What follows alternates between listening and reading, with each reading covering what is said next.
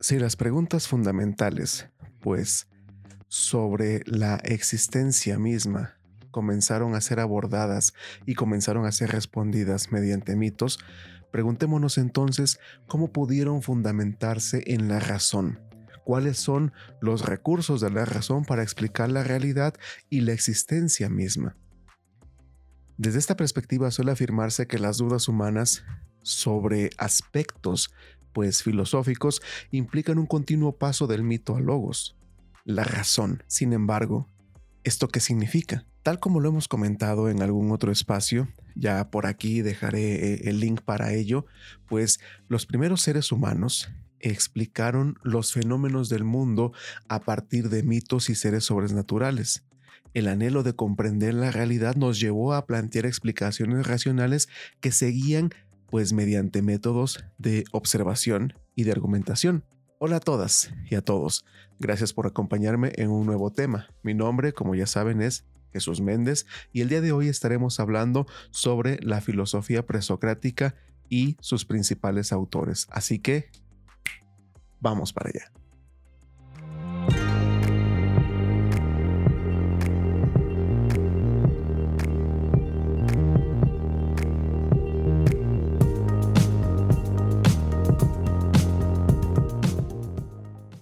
En el fondo, las preguntas que se formulan en la sociedad actual pues no han cambiado con respecto a la antigüedad, aunque aumentó el grado de complejidad de las descripciones de la realidad, lo cual amplía el horizonte de propuestas y de perspectivas.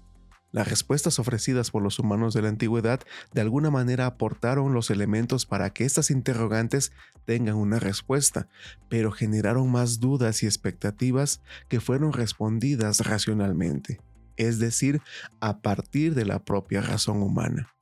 La filosofía nació como alternativa al pensamiento mítico y religioso. Originalmente, la propuesta consistió en defender la idea de que el mundo que nos envuelve es racional y por medio del pensamiento podemos fundamentar nuestra manera de vivir y concebir la realidad en la cual vivimos. Desde siempre, esta propuesta se enfrentó a varias problemáticas. En este momento nos concentraremos solamente en dos.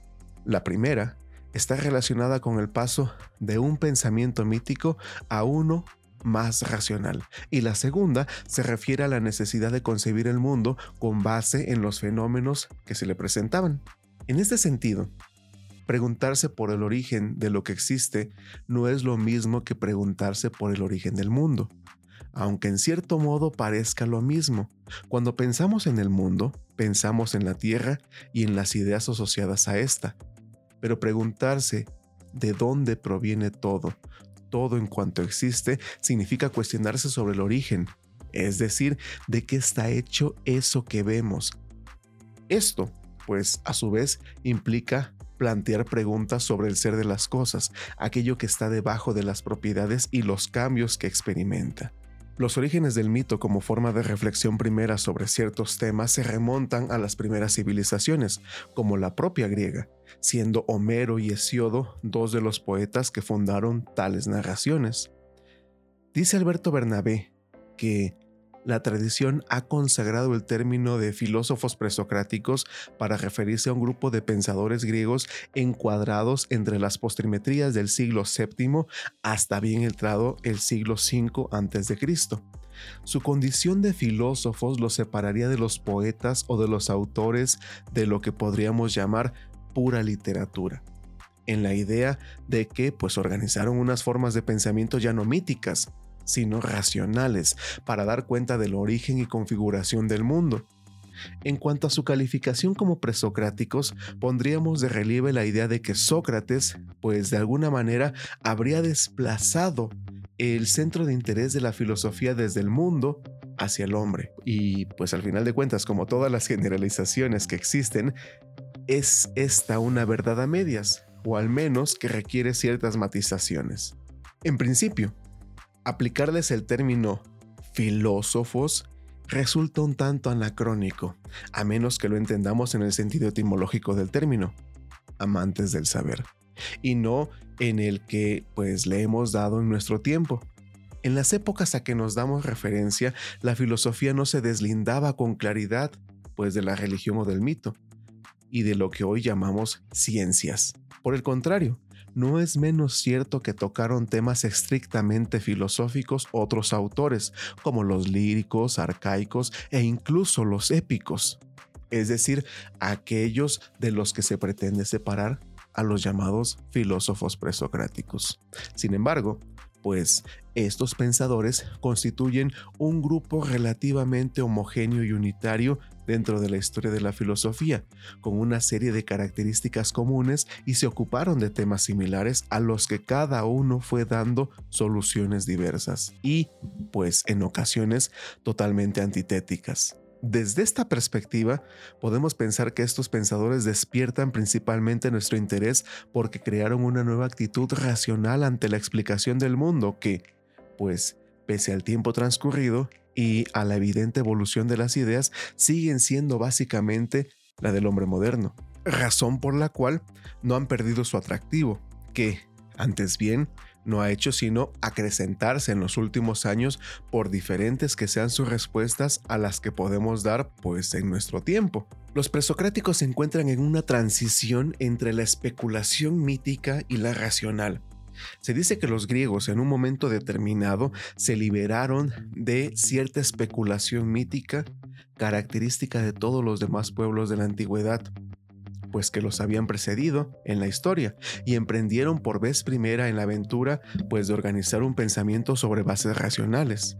Desde luego que la especulación mítica es más antigua que la filosófica y en algunos aspectos es cierto que se produjo una transformación en el periodo pues, que hemos comentado alrededor del siglo VII hasta el siglo V antes de Cristo. Sin embargo, ambos pensamientos se mantuvieron por caminos paralelos durante siglos y que no se ha tratado de un modo alguno de una pura sustitución radical de uno por el otro. Quizá conviene, antes que nada, que tracemos, pues, aunque sea someramente, las analogías y diferencias existentes entre especulación mítica irracional, que lo hemos hecho ya en algún otro momento. En ambas se trata de reducir la variada complejidad aparentemente caótica de los acontecimientos del mundo, pues en un esquema ordenado, en el que son fundamentales las relaciones de causa y efecto. En ambos casos se abordan los grandes temas, el origen del mundo y la forma en que pasó de ser como era antes a como es el origen de los dioses y de los propios hombres, y cómo y cuándo nacieron unos y otros. Se trata, pues, de dar una respuesta al cómo fueron y cómo son las cosas, y sobre todo, por qué las cosas son como son y no son de otro modo. El mito es concreto, y la especulación filosófica es abstracta. Lo que se narra en el mito es un pequeño conjunto de acontecimientos concretos que se supone que ocurrieron en un lugar y en un momento determinado, y cuyos protagonistas pues son un número limitado de personajes con un nombre y obviamente pues una personalidad. En la filosofía, en cambio, el tiempo en el que transcurren los acontecimientos que es el mismo que el nuestro, y los hechos se producen y se renuevan de continuo. De ahí que el pensamiento filosófico pues surge al mismo tiempo que el pensamiento histórico. Es así que el pensamiento filosófico trata de explicar cómo es el mundo. El mito lo que intenta demostrar es que el mundo es como es porque debe de ser así. No es sino hasta el siglo VI cuando vemos originarse a las primeras manifestaciones del pensamiento racional obviamente pues el siglo VI antes de Cristo. Concretamente, ello ocurrió en un lugar llamado Mileto, una próspera colonia comercial en Jonia, en Asia Menor, que mantenía amplias relaciones mercantiles con los más diversos enclaves del Mar Negro, Mesopotamia, Egipto y el sur de Italia. Da idea de su pujanza el hecho de que de ella a decir de los antiguos, dependían prácticamente otras 90 colonias.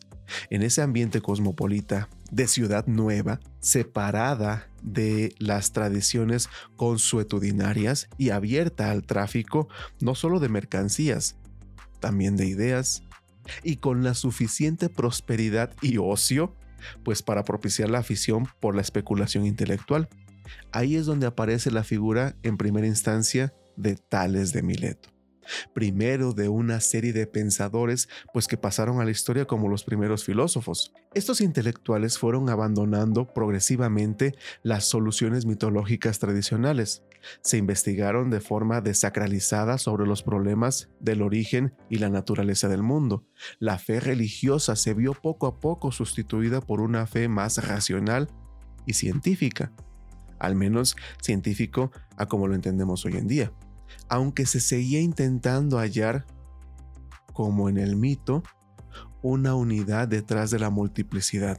Esa unidad que se buscaba estaba progresivamente pues despersonalizada. Todo esto fue posible por ciertas condiciones históricas importantes. En primera instancia, hubo una condición básica. La religión griega, por ejemplo, carecía de dogmas y de una casta sacerdotal encargada de mantener esta ortodoxia como sucedía en algunas otras culturas, sobre todo las de Oriente.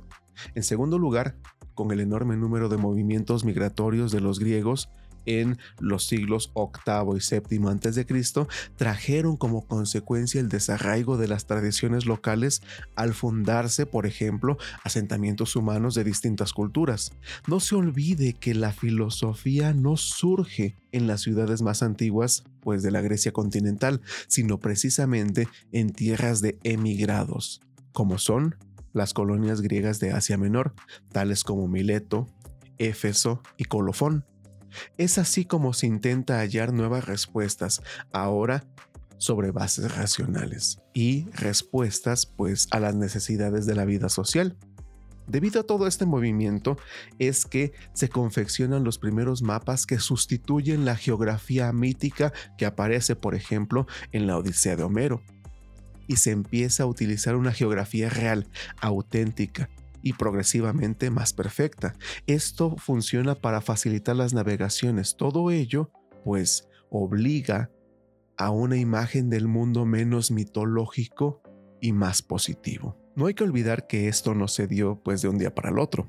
No debemos caer pues en el espejismo de pensar que Grecia se convirtió de golpe en una forma de pensamiento o de una forma de pensamiento a otra.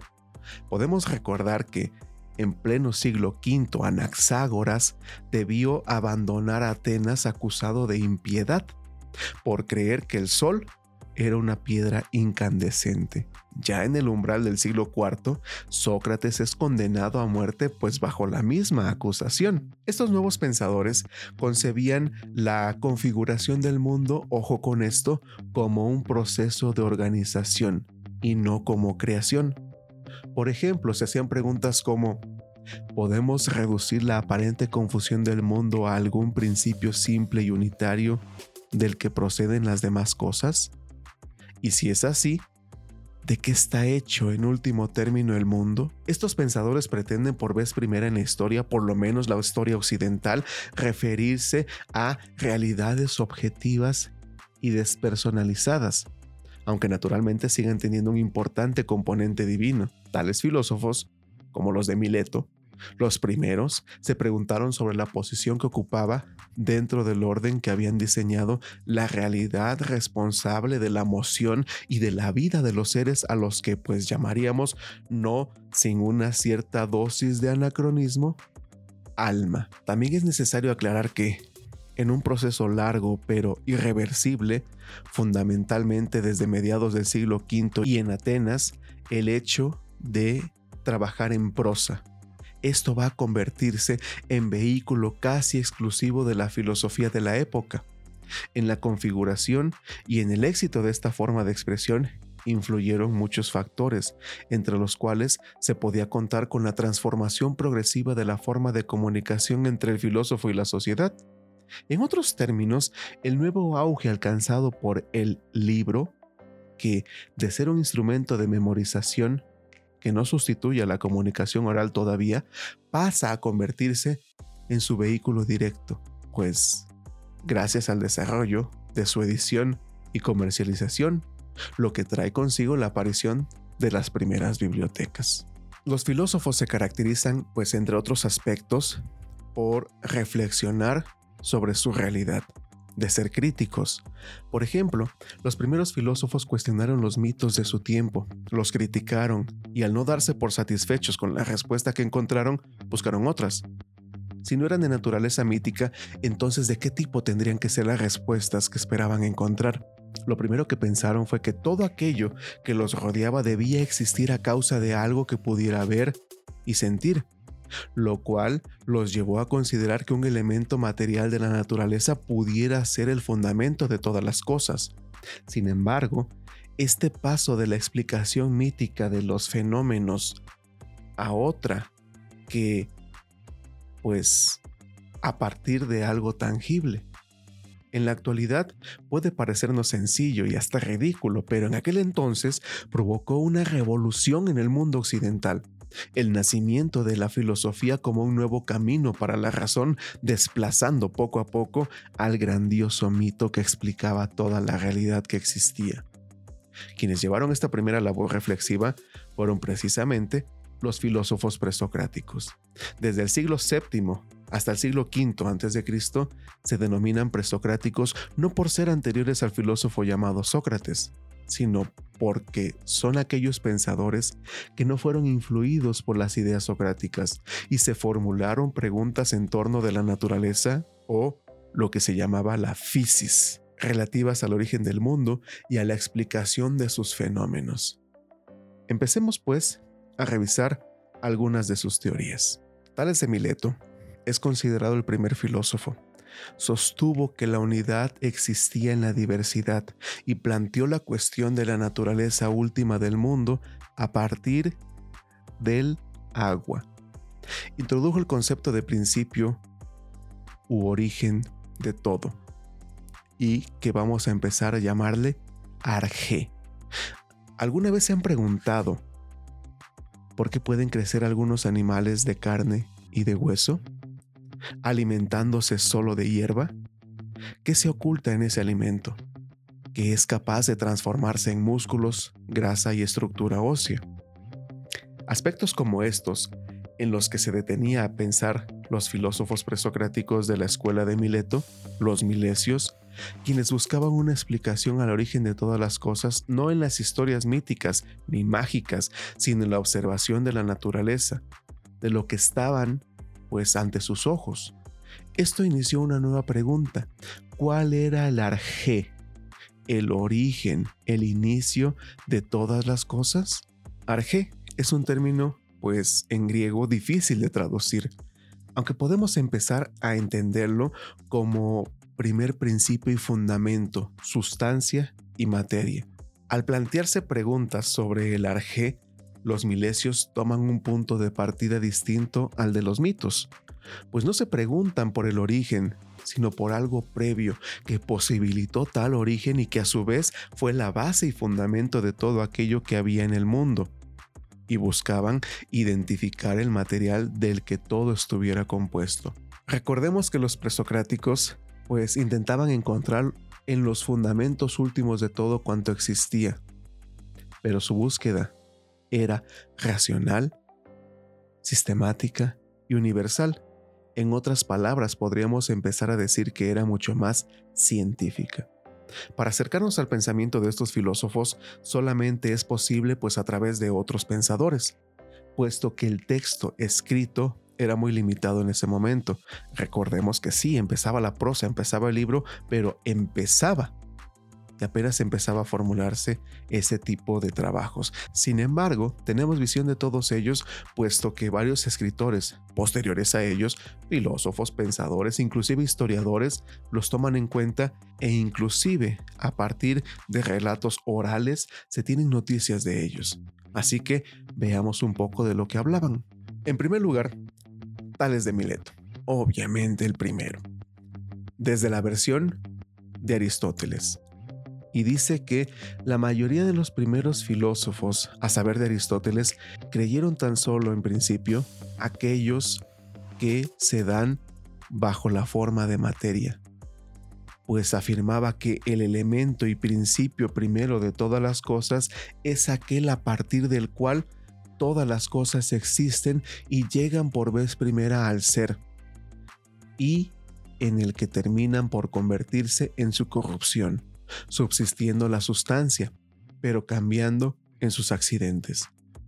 Porque tal naturaleza se conserva siempre, pues es necesario que haya una sustancia natural única o múltiple de la que nazcan todas las demás, mientras ésta se conserva. Respecto al número y la forma de tal principio, no todos están de acuerdo. Es ahí donde Tales de Mileto, el iniciador de tal tipo de filosofía, dice que es el agua, por lo que manifestó que también la tierra está sobre el agua, tomando, tal vez, dicha suposición de la observación de que el alimento de todas las cosas es húmedo y que el calor mismo surge de éste y vive por éste. Por otro lado, Anaximandro de Mileto, según Simplicio, comenta que de entre los que dicen que es uno, moviente e infinito, Anaximandro, sucesor y discípulo de Tales de Mileto, dijo que el principal elemento de las cosas existentes será lo apeiron, lo indefinido o infinito. Habiendo sido el primero en introducir este nombre de, pues, de principio material, dice que este no es ni el agua ni ninguno de los llamados elementos, sino alguna otra naturaleza, apeiron, de la que nacen los cielos todos y los mundos dentro de ellos. De ellos les viene el nacimiento a las cosas existentes. Sin ellos se convierten nuevamente en apeiron. También de acuerdo con Simplicio está Anaxímenes, de Mileto, compañero de Anaximandro. Al igual que este último, dice que la naturaleza sustentante es una infinita, mas no indefinida, sino definida, y la llama aire, y se distingue su naturaleza sustancial por rarefacción y condensación. Al hacerse más sutil, se convierte en fuego y en viento. Si se densifica más, a continuación en nube, si se condensa más, se convierte en agua, luego en tierra, después en piedras, y el resto de los seres surgen de estas sustancias. Hace, asimismo, eterno al movimiento, por cuyo medio nace también el cambio. No podemos hablar de presocráticos sin hablar de los pitagóricos. Preguntémonos qué sucede si este principio, en vez de ser material, como lo comentan los milesios, no lo fuera, es decir, que los seres y objetos no se gestaran de la materia, sino a partir de una entidad abstracta, una entidad que no es tangible, que no se puede tocar, oler, ver, etc. Los pitagóricos empezaron a pensar en este proceso. Es tan complicado de pensar como de describir. Todo elemento material necesita un orden o algo que lo ordene para que aparezca en la proporción deseada en cada objeto o ser y en la frecuencia que convenga. Imaginémonos qué ocurriría si el arjé no está en la materia, sino en ese orden que da forma y armonía a las cosas. Los pitagóricos se enfrentaron de esta manera crítica a la tradición de los milesios y consideraban que el principio de todo era el número. Eso puede parecer un poco extraño, pero no lo es tanto, pues se dieron cuenta de que el pensamiento corresponde de alguna manera con la realidad. Es decir, lo que pienso sigue de cierta forma la manera que las cosas existen, de modo que cosas que puedo pensar como los números, las figuras geométricas, por ejemplo, son reales y existen en cada objeto y en sus formas y en sus fórmulas, y por lo mismo ordenan, y aquí está la clave, ordenan la realidad, dan orden a todo cuanto existe. Para ejemplificar esto, retomemos un texto de Giovanni y de Antiseri de 1991 que dice más o menos así. En la actualidad el número es una abstracción mental y por lo tanto un ente de razón. En cambio, para la forma antigua del pensar, hasta Aristóteles, el número es una cosa real, pero no solo eso, es la más real de todas las cosas, y precisamente en cuanto tal se le considera el principio constitutivo de las cosas. Los números serán concebidos como pequeños puntos, es decir, como masas, y por consiguiente como sólidos, con lo cual era evidente el paso desde el número a las cosas físicas. Después de la ruptura que significaron los pitagóricos dentro del pensamiento antiguo, los nuevos filósofos no podían seguir guiando sus reflexiones en la misma dirección. Pitágoras había demostrado y mostrado que el origen de las cosas no necesariamente debía ser un elemento material, sino una estructura matemática que se encontraba en el pensamiento. Esto propició que los filósofos ya no se preguntaron por el arjé de las cosas, tanto como por la forma o la estructura de la realidad.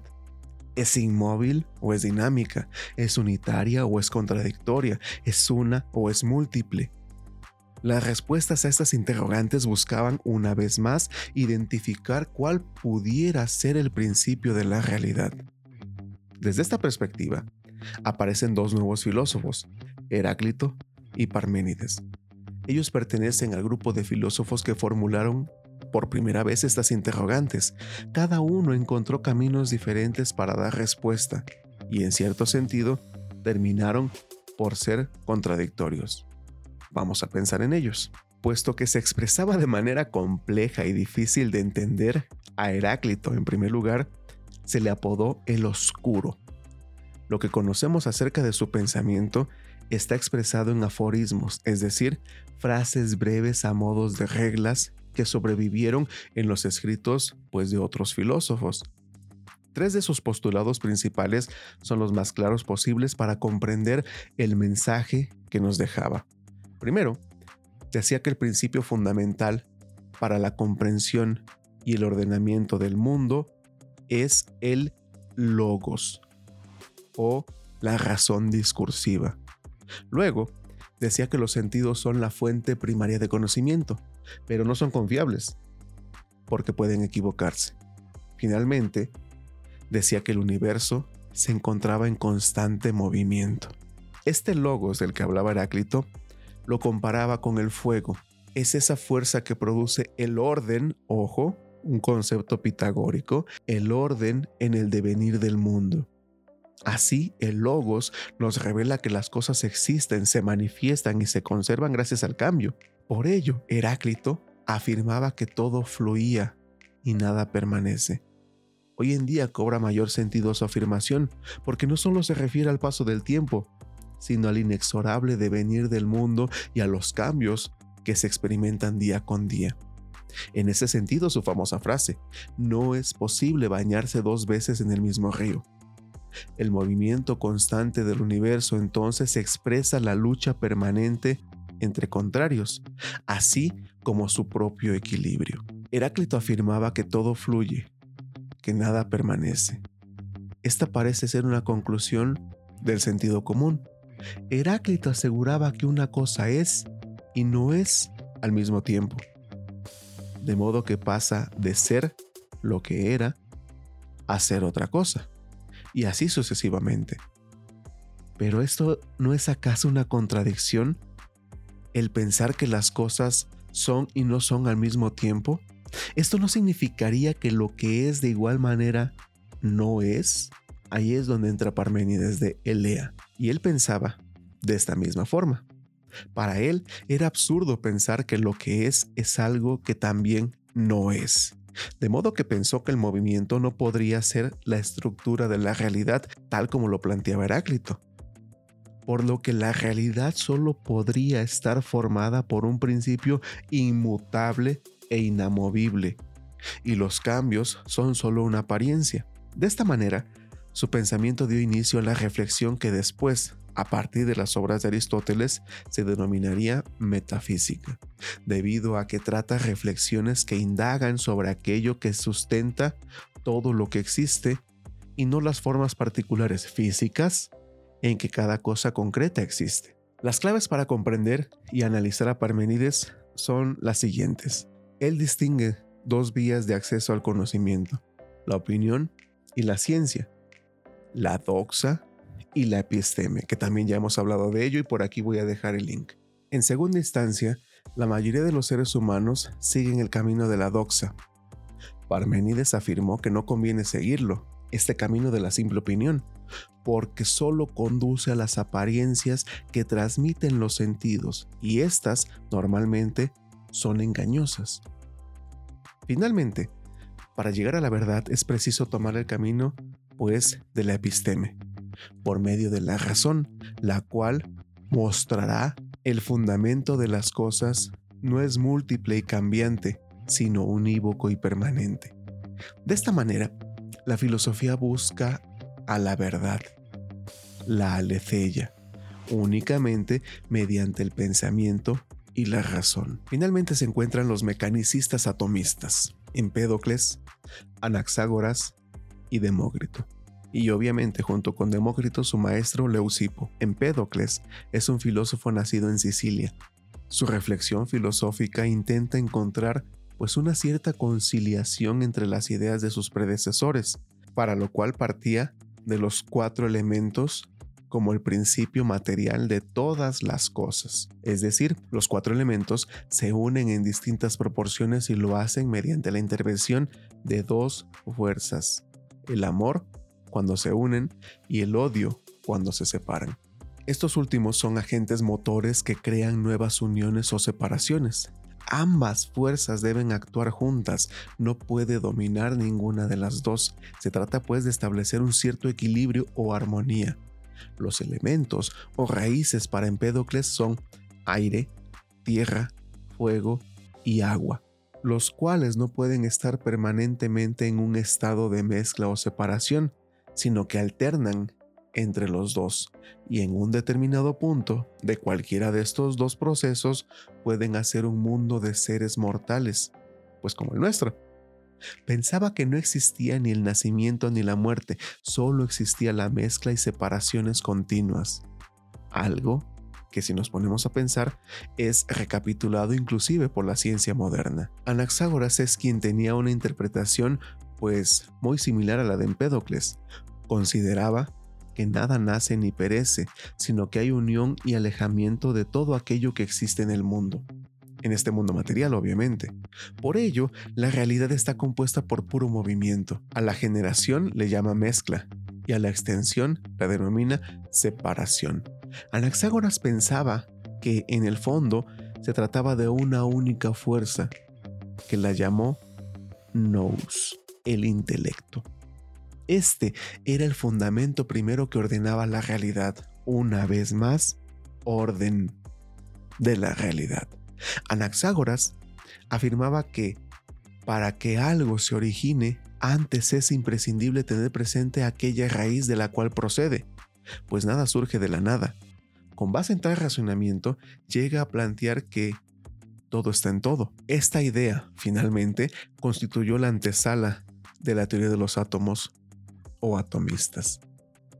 Y precisamente, para finalizar con estas ideas, Demócrito a partir de este desarrollo mecanicista, pues de alguna manera propiciado por Anaxágoras, aparece un nuevo concepto, todo lo que es, con el que se refirió a toda la realidad que integraban los átomos y el vacío. Y sí, aunque parezca raro, el vacío es lo que no es. Pero aunque no sea, Demócrito aseguró que tenía existencia propia, porque es un elemento que a su vez, permite que haya un espacio en el cual se pudiera mover, diferenciar y generar átomos. Demócrito y su maestro Leucipo, como lo habíamos comentado hace un momento, pensaban que los átomos siempre estaban en movimiento en el vacío, y al combinarse unos con otros daban lugar a la generación de los cuerpos, y al separarse daban lugar a la disolución. Para Demócrito, el movimiento originario de los átomos se describía como un estado de discordia, en otras palabras, para propiciar su movimiento entre los átomos debía existir cierta oposición o armonía. Los presocráticos, además de sentar las bases de la investigación filosófica, pues una investigación filosófica posterior obviamente a ellos, en el terreno de las ideas, se plantearon también la necesidad de hallar modelos literarios válidos para expresarlas. Modelos que serían los utilizados pues durante prácticamente todos los siglos posteriores a ellos. Muchas gracias por haberme acompañado hasta este momento. Gracias por su tiempo y su espacio, así como por sus ganas de aprender un poco más acerca de los temas que estamos planteando. No olviden por favor regalarnos aquí un like, suscribirse, comentar y compartir para fomentar el diálogo. Mi nombre es Jesús Méndez y nos vemos en el próximo tema. Hasta pronto.